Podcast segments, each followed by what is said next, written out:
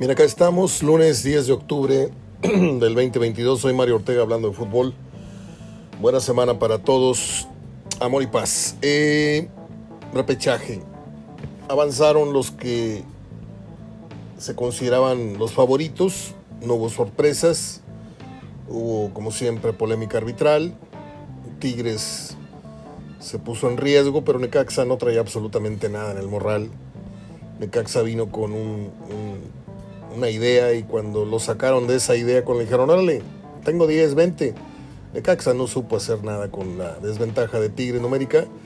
Y luego ya se pusieron 10 contra 10 y, vino el gol de Guiñac y, fue un entrenamiento de repechaje prácticamente porque pues, no le sirvió de, de gran cosa a Tigres salvo para acceder ciertamente a la liguilla, pero no nos da un, una medición de, cómo llega exactamente para su duelo con Pachuca. Eh, tengo la charla ya lista con Sergio Verdirame y ahí vamos a ahondar en el tema. Eh, y se va a sorprender a usted de, de los momios que maneja Sergio.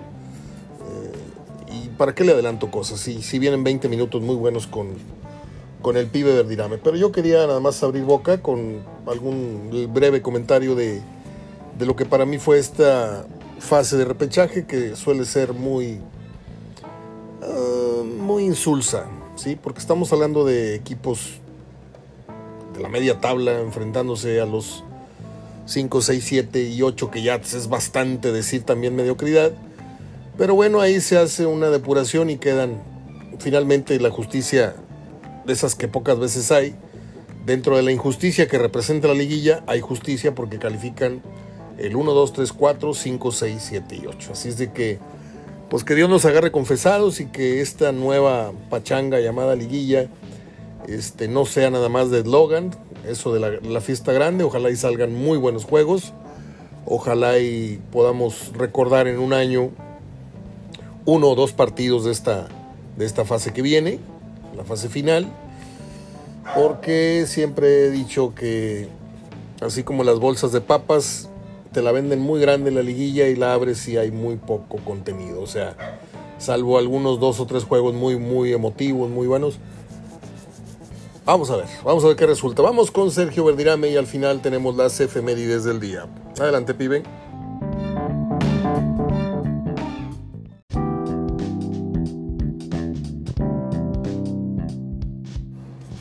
Bueno, pues lo prometido es deuda. Acá está Sergio Verdirame, el que pone los acentos de más criterio en el programa. Uno puede opinar, puede decir, deshacer, pero Sergio pateó, Sergio estuvo en la cancha, Sergio estuvo en un banquillo, Sergio estuvo de asistente.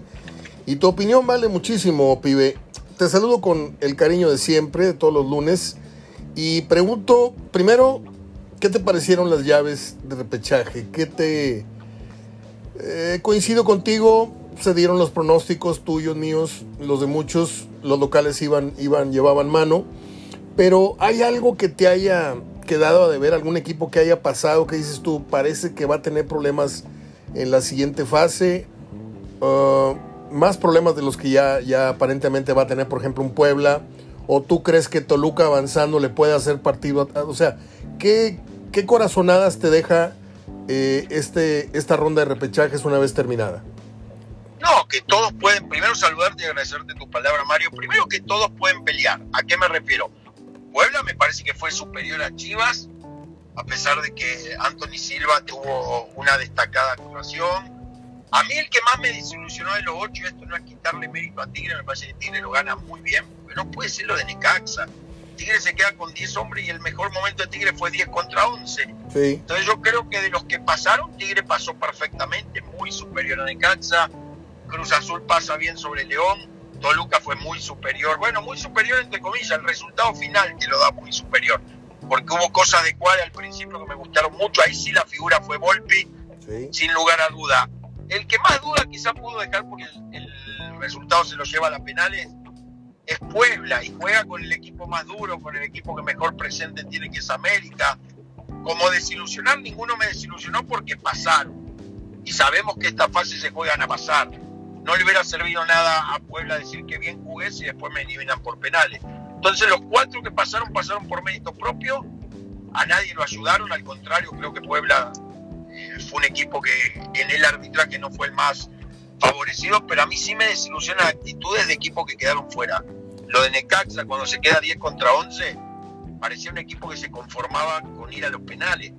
Entonces esas son las cosas que a mí del fútbol a veces no entiendo que no jueguen una fase final, sobre todo estas a 90 minutos como se debe jugar. No vi nunca yendo a buscar el resultado, como que me parece que no entendió nunca Necaxa todo lo que se estaba jugando contra un gran rival y pasó lo que nadie quiere, que te expulsen un jugador luego, luego en el comienzo del partido.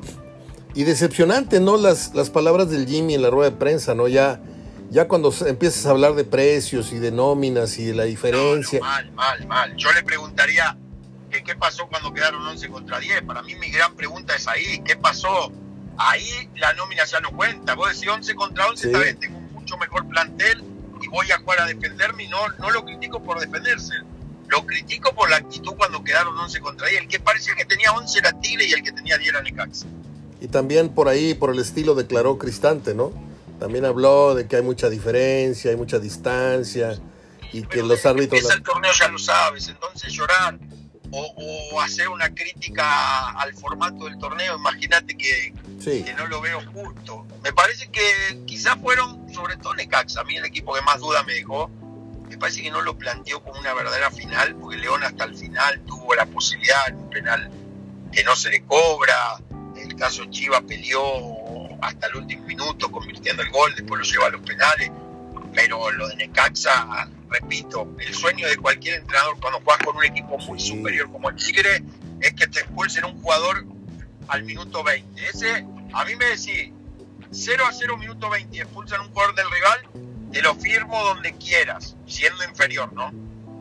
O sea, yo no me quiero imaginar qué, qué escenario hubiéramos visto si en vez de Necaxa hubiera sido un Puebla, ¿no?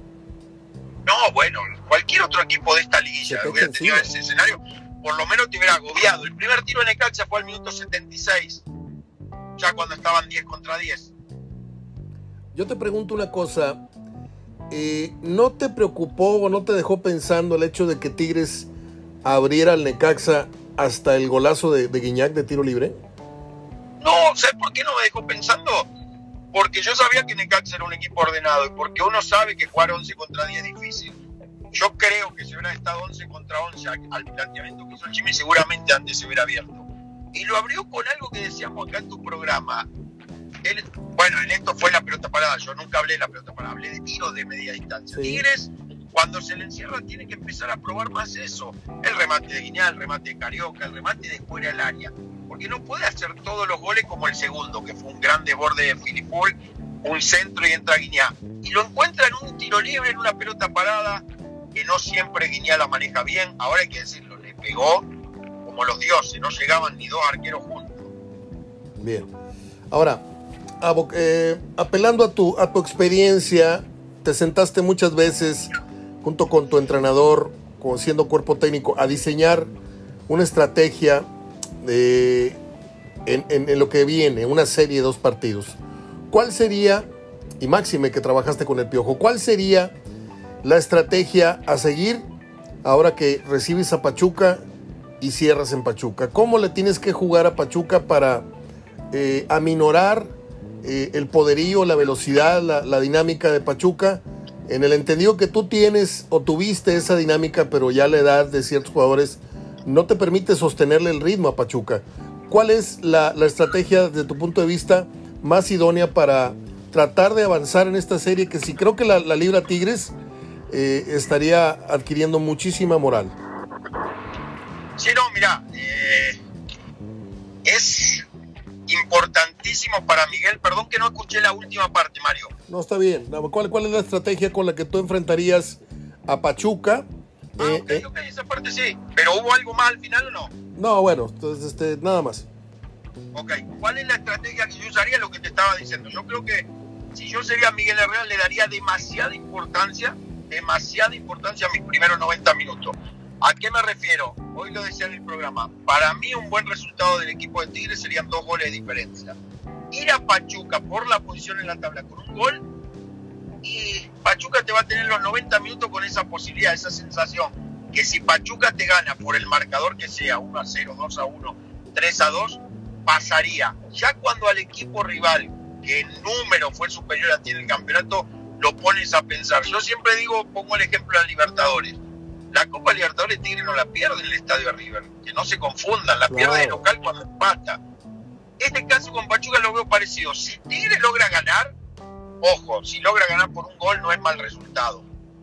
Pero allá en Pachuca, si vos te le vas de acá con dos goles de diferencia, con un equipo agresivo, un equipo que lo superaste en todos los aspectos, ya el equipo rival lo pones a pensar si atacar de entrada, si esperar. Y un gol tuyo ya le pone una dificultad enorme. Yo iría, en este partido sí, me jugaría 90 minutos un equipo ofensivo, un equipo con, con eh, propositivo. Y ya después tengo allá para especular si saco un buen resultado. Puedo poner tres centrales, puedo pasar a Guido para hacer una línea de, de cinco, porque seguramente va a cambiar la perspectiva de Pachuca. Pero yo tengo mucha confianza que si quieres pasar la serie tendría que ser en el partido de, perdón, de local. De ida, sí. Sí, yo estoy contigo. Yo creo que Tigres tendría que tirarse a matar ¿sí? Como tendría que matar, tirarse a matar Cruz Azul en su casa, porque sabe que la va a tener muy difícil de vuelta. Eh, ¿Cuál es tu pronóstico entonces? Eh, ¿Sigue siendo ligeramente para Pachuca un 55-45 o ves pareja esa serie? No, lo veo, lo veo parejo, lo veo... Eh, hoy, hoy te digo, para mí de las cuatro series la más pareja. También el número te lo dice, juega el 4 contra el 5, no hubo gran diferencia de puntos es la serie más pareja, lo que a mí me puede inclinar un poco la posición de Pachuca en la tabla. Ante dos igualdad, dos empates o dos, una derrota y un empate, creo que ahí tiene la, posibilidad Pachuca de, del pase, pero la veo muy pareja, muy pareja. No sé si tengas esta tabla, pibe. Los equipos, ¿cómo cerraron las últimas cuatro jornadas? Eh, Cruz Azul fue el que más puntos levantó, 12. 10 el América, 10 Monterrey, 9 Santos, 7 León, 7 Pachuca. Es el sexto equipo en rendimiento en las últimas cuatro jornadas. 6 eh, puntos levantó Tigres, 8 puntos levantó eh, Bravos y 6 puntos levantó eh, Puebla, hablando de los repechajes, Toluca, etcétera. Pero sí quería darte esta, esta referencia para, para que notáramos que Pachuca no tuvo un cierre así muy espectacular que digamos, ¿eh? Sí, coincido. El mejor cierre lo tuvo Cruz Azul. Eso también lo, comenté el día de hoy.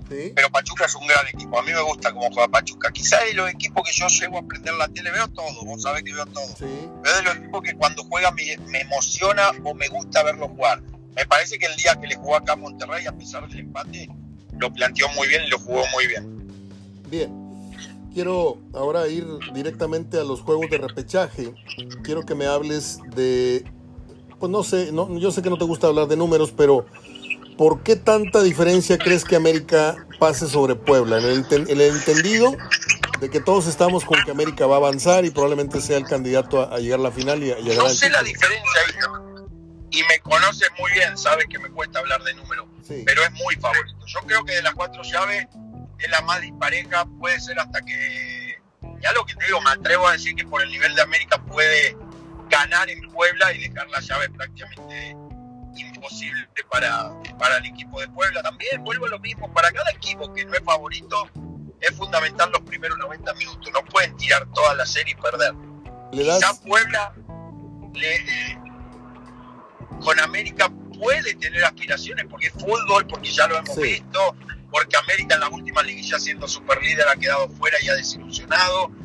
Pero hay que decirlo, este plantel de América a mí me ha gustado, a mí me ha convencido y creo que de las cuatro series la única que yo veo dispareja. Las otras tres la veo muy pareja, la veo que se puede inclinar para cualquier lado. Toluca puede hacer válida el tema de la altura y sacar una buena ventaja el primer partido, aunque juega con un Santos que es dinámico, que tiene jugadores correlones, que físicamente lo veo entero, entonces va a estar buena todas las series, la de América, no está definida. Si me pregunta a mí, es la serie con más disparidad de las cuatro. Eso era lo que te iba a preguntar. Si hubiera un resquicio para que Puebla metiera los dedos en la puerta para una siguiente fase, sería en casa. ¿Tú le das a Puebla la posibilidad de sacar una victoria en casa? 1-0, 2-1. ¿Crees que América pueda entrar, porque todos los equipos lo hemos visto históricamente, Sergio. Hemos visto muchas liguillas tú y yo, y el más pintado suele tener medio tiempo, un mal, un mal primer tiempo, un mal partido, eh, una roja como la de ayer eh, de Aquino, eh, y de repente se te, se te mueve toda la estructura y regresas a tu casa y resuelves la serie, pero ya le abriste tantito la puerta a una posibilidad del rival. ¿Puebla tendría algo de posibilidades en casa? Ver, sí lo tiene. Es más, te digo, tiene posibilidades en los 180 minutos, Mario. Si no, no nos presentaríamos ni Vos describiste muy bien el tema de los momentos de los partidos. Son 180 minutos. Quizá 30 minutos malos del América hace que Puebla convierta dos goles y, después ponga a pensar al entrenador de América y cambia la estrategia y, de contra. Todo puede pasar, el fútbol no siempre gana el mejor. Pero si yo tengo que elegir, como ojo, no nos equivocamos en esta serie porque dije yo, todos los partidos se me hace que lo va a ganar local, el partido más difícil y más parejo es el de Puebla Chiva. ¿Y qué pasó? Fue el que terminaron a los penales. Yo creo que en esta serie todos tienen alguna posibilidad todos. Digo, alguna, en algunos casos hasta pareja. Por ejemplo, el Tigre Pachuca yo lo pongo 50 y 50. Pero si tengo que elegir una serie, me tengo que decantar por la de América. Pero no descarto a Puebla. A ver, es bien dirigido el equipo, es un equipo agresivo, es un equipo que tiene jugadores que pasan un muy buen momento. Muy convencido, pibe. No, tiene dos, tres jugadores de muy buen momento futbolístico. Me, me gusta lo que hace el Argamón en el Puebla, pero también tengo que decir, hoy por hoy el América está un escalón arriba. De acuerdo. Ahora hablemos un poco de Monterrey, porque Monterrey viene de un descanso, como todos los que calificaron directos. Uh, ¿Esto crees que le vino bien? Ya, ya se sabrá, obviamente ya se verá, pero el partido es el miércoles en la Azteca y Monterrey habrá descansado por ahí ocho días, ¿no? una cosa así, sin tener regularidad eh, de partido. ¿Cómo ves tú la ida para Monterrey? ¿Cuál sería el planteamiento de Bucetich, conociéndolo en lo personal y en lo futbolístico? ¿Lo conocemos? ¿Crees que va a ir a no plantearle facilidades en tanto ir a, ir a la ofensiva muy, muy alegremente, sino esperar a Cruz no Azul? Tengo, no tengo duda que va a tratar de neutralizar a Cruz Azul, de acuerdo. asociar el partido. Y claro, si se encuentra un gol, bienvenido y lo va a festejar y todo, pero no es la propuesta no creo que sea la propuesta de vamos a jugar al tú por tú y que gane el mejor. No, no, no. Víctor le va a plantear un partido para no darle espacio a Antuna. Va a tener que tener controlado a Charlie Rodríguez, que puede ser un jugador fundamental en las pelotas largas. Para mí, hoy Cruz Azul cuenta con uno de los jugadores más rápidos de la liga, que Antuna. y desde la llegada de Gutiérrez encontró algo que está jugando de muy buena manera. Sí, de acuerdo. Eh, lo que dijiste hace rato de Antuna me, me, llamó la atención porque es lo mismo que opino yo y es lo mismo que opino de Laines que siempre parece que deciden un poco mal la última jugada, tienen un talento y una velocidad bárbara, pero les falta ese toque de fineza de jugador caro, de no hacer una de más, de no tirar cuando tienes al jugador solo en el centro y viceversa, ¿no? Eh, la llave de Santos Toluca, ¿por cuánta diferencia te gusta que Santos le avance a Toluca? ¿La ves clara? la, ves... la, diferencia es la dinámica, me encanta la dinámica que tiene Santos, ahí es donde veo la diferencia de equipos, pero sobre todo en Santo no, pero en el caso de, Toluca es un equipo que yo siempre digo gitano, a veces juega muy bien, a veces mal. Me parece que tiene un juego más estable Santos, tiene la posición en la tabla y el dinamismo de Santos le puede hacer mucho daño a Toluca. Termino contigo, ya, ya hablamos del Pachuca, me, me gustó que me tiraste un número, me dijiste 50-50, por fin te saqué un porcentaje. Esa serie la veo, esa serie para mí es de pronóstico reservado 50 y 50. De verdad te lo digo, vos lo comentabas y, yo te lo, te lo compro porque me, me gusta lo que hace Pachuca en el campeonato, topo. La diferencia de los dos equipos es mínima.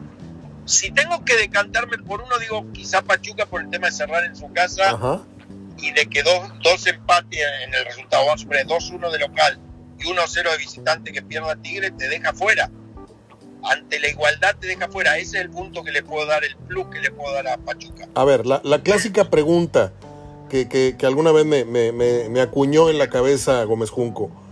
Tocando su techo en esta liguilla, ¿qué equipo es mejor, Pachuca o Tigres?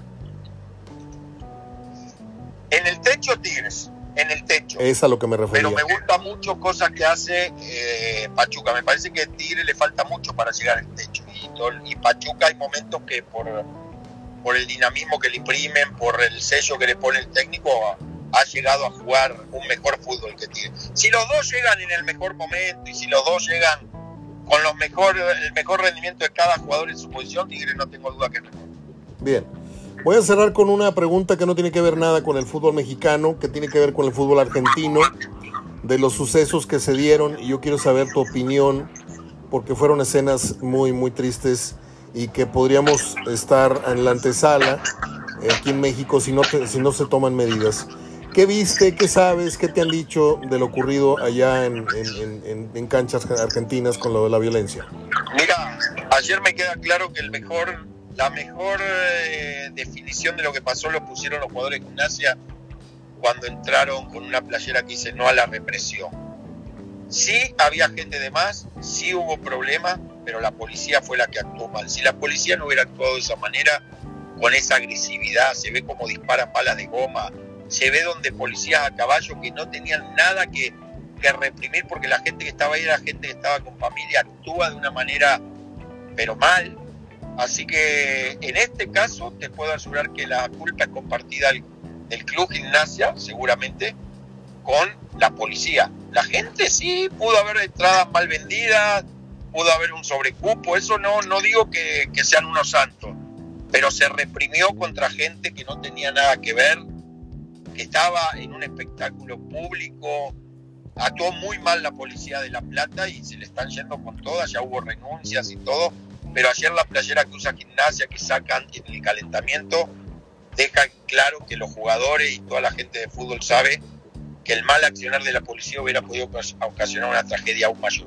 Yo perdí la memoria ya cuántos incidentes de violencia adentro, fuera, en la cancha, invasiones, esto ya son muchísimos. La pregunta es, Sergio, y puede ser muy absurda, pero ¿por qué sigue pasando esto? ¿Por qué las autoridades allá y luego acá no han tomado decisiones definitivas, determinantes, para terminar? No estoy hablando necesariamente de acabar con las barras, porque allá parece que va a ser imposible erradicarlas. Acá todavía estamos como que a tiempo. Pero ¿por qué siguen ocurriendo estas cosas? Es como un bache en el cual se cae un carro, otro carro y, se poncha una llanta y se jode un ring y, y, las autoridades no, no tapan ese bache. ¿Por qué la violencia sigue apareciendo en estas dimensiones en el fútbol de, Argentina, en el fútbol de México? Porque hay muchas directivas, eh, por lo menos en el fútbol argentino lo puedo asegurar con más convencimiento, porque acá creo que no están así, están arregladas con los barras, que le conviene tener a los barras en el club y, oh. tapan muchas cosas. Y eso es lo que pasa en Argentina muchas barras cobran. Ahora en Colón acaba de pasar algo y se descubrió que la barra tenía un sueldo. Y eso hace que no puedas tomar las medidas. Cuando tú tienes de palabra o por, o por mes o lo que vos quieras un acercamiento con las barras, es lo peor que te puede pasar porque después no tenés cómo sacártela encima. Eso yo sigo pensando que acá estamos años luz y, las barras que, que, existen acá o las porras, como le quieran llamar, eh, no es lo que vivimos en Querétaro. Eso fue un tema de, otro índole.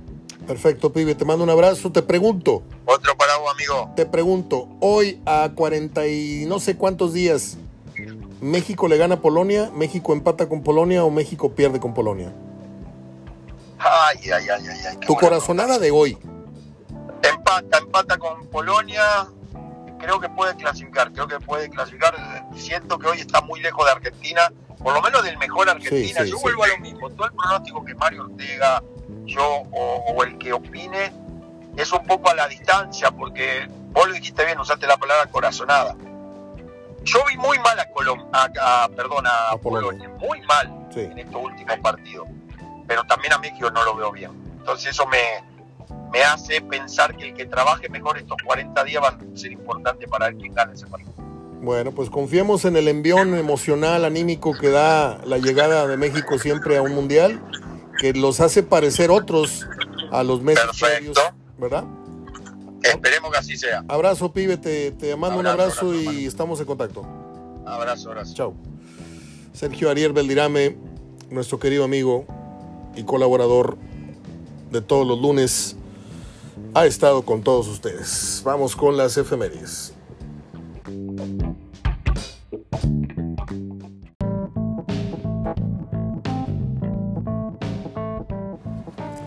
Bueno, ahí estuvo la plática con nuestro querido amigo y colaborador Sergio Ariel Verdirame. A ver, un día como hoy, en 1954, nació David Lee Roth, quien fuera miembro fundador y vocalista de Van Halen o Van Halen. Eh, luego tuvo una carrera, pues no sé si muy exitosa, pero sí muy simpática, porque sus videos eran rebaseados. Aquel video de I'm Just a Gigolo en Everywhere I Go. Eh, nació en el 54, ya tiene sus años, ¿no? Va a cumplir 68 años tiene. En el 2024 cumple 70 años. A ver, ¿qué más? Estoy con el cumpleaños de un hombre que hacía telenovelas y era muy galán y terminó anunciando sartenes en la tele, Omar Fierro. en 1980 se realiza el funeral de John Bonham, baterista de la banda Led Zeppelin que falleció un 25 de septiembre del 80. Y 15 días después de esto, eh, los miembros de la agrupación pues tomaron la decisión de separarse definitivamente, no continuar como banda. Pero en 1994 todos los integrantes del grupo, incluida la memoria de John Monham, forman parte o son incluidos ya eh, en el museo, ¿cómo se llama esto? El Rock and Roll Fame, Hall of Fame, el Museo del Rock and Roll. Bueno, en el 84 murió la actriz de cine, teatro y televisión Maricruz Olivier, la famosa Teresa. Estuvo también en Viviana, En Busca del Paraíso y otras novelas. Nació un 19 de septiembre del 35 en Puebla, México. En el 85 murió el productor, director y guionista y actor estadounidense Orson Welles. Una de las películas más cansadas que me han hecho ver, porque lo hicieron en la, en la clase de cine, en uno de los tres cursos de cine que tuvimos en la facultad, muy pesados, porque nos hacían parar la película, analizarla toma por toma, ta, ta, ta, todo esto, ¿no?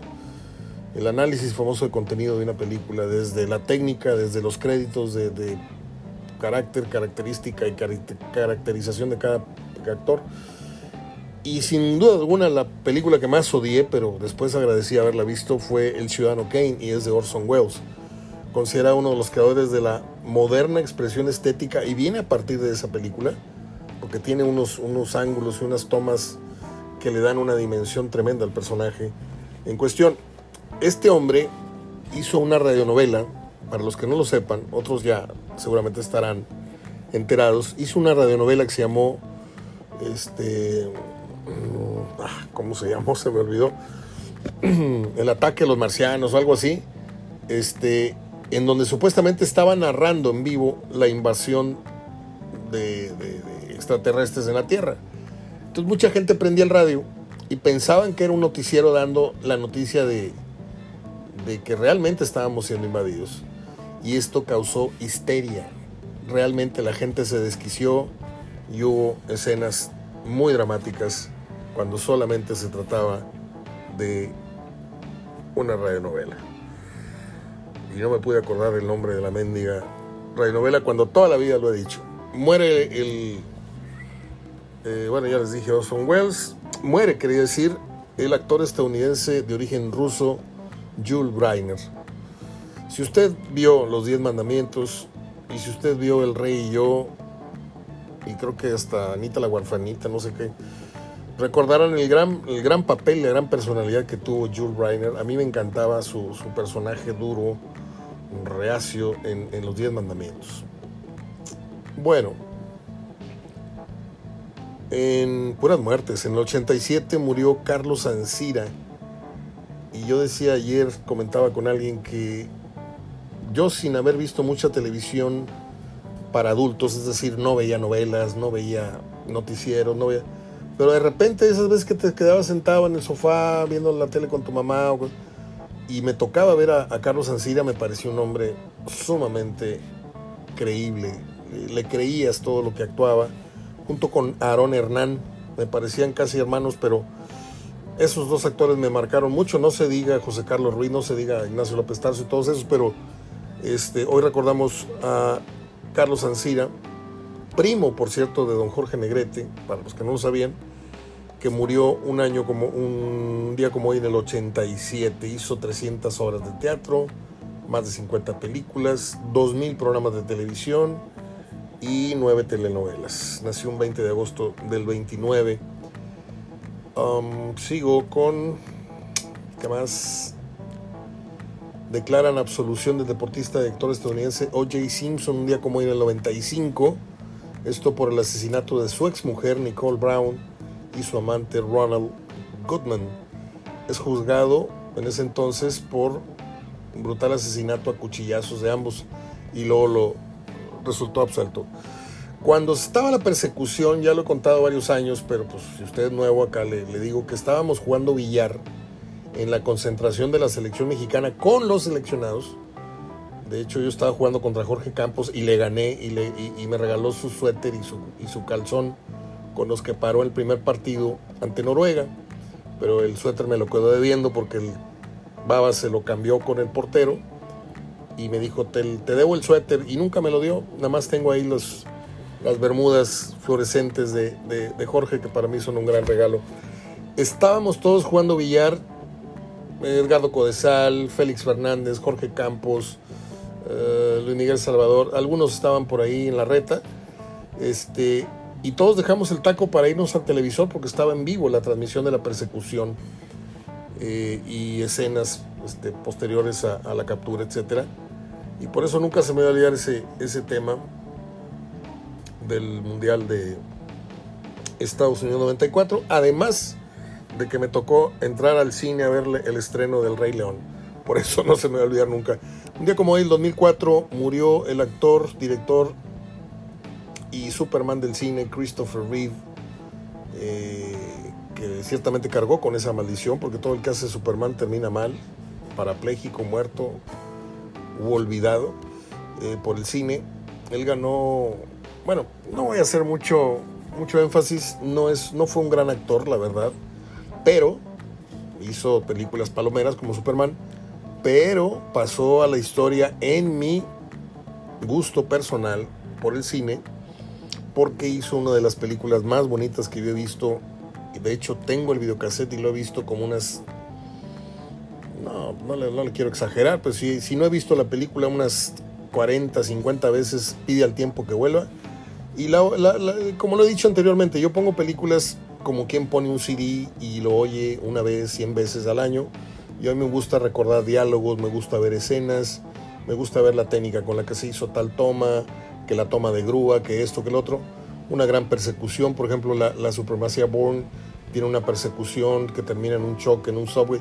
Me gusta mucho, mi papá me enseñó a, a rescatar de cada película un momento, un, una frase, una actuación, un, esto, y, pide al tiempo que vuelva tiene un soundtrack realmente delicioso. Y la historia pues es, es muy, muy buena.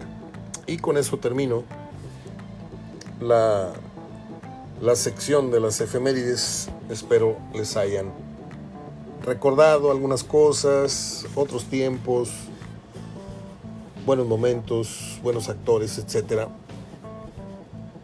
Inicio de semana, cuídense mucho, les mando un gran abrazo de gol a todos mis fieles radioescuchas y amigos y sobre todo a la gente que me hace favor de eh, reportarme sus aportaciones. Hay quien me dice que aporta pero no me reporta nada, entonces yo sigo en blanco. Y las personas muy formales me hacen favor de notificarme con captura de pantalla el, el, monto de la aportación para este servicio que les doy personalizado a muchos de ustedes a los que les envío este, este podcast a sus celulares, a sus buzones, a donde me lo digan. Abrazo hasta donde quiera que me escuchen, con mucho cariño. Hasta mañana.